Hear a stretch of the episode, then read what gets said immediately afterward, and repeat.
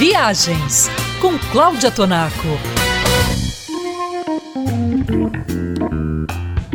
O turismo de observação da vida selvagem movimenta mais de 340 bilhões de dólares por ano e emprega mais de 21 milhões de pessoas ao redor do mundo.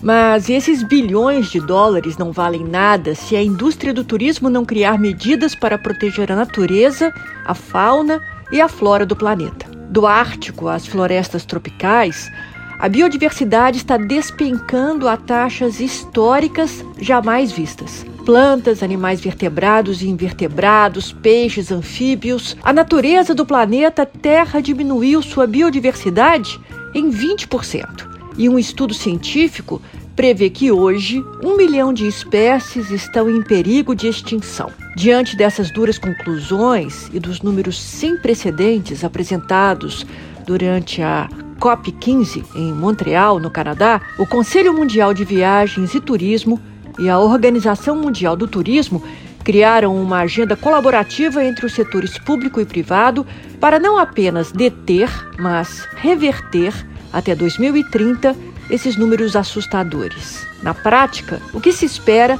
é a criação de políticas que protejam a biodiversidade nas mais diversas escalas, da municipal à global. Caminhando ao lado dessas políticas, as empresas privadas ligadas ao turismo precisam se comprometer a minimizar os impactos negativos causados por elas.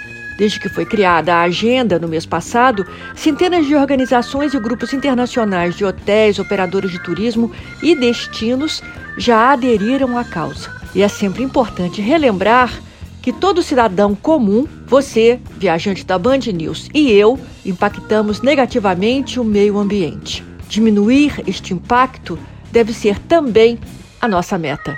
E para viajar consciente, consulte o site travel3.com.br.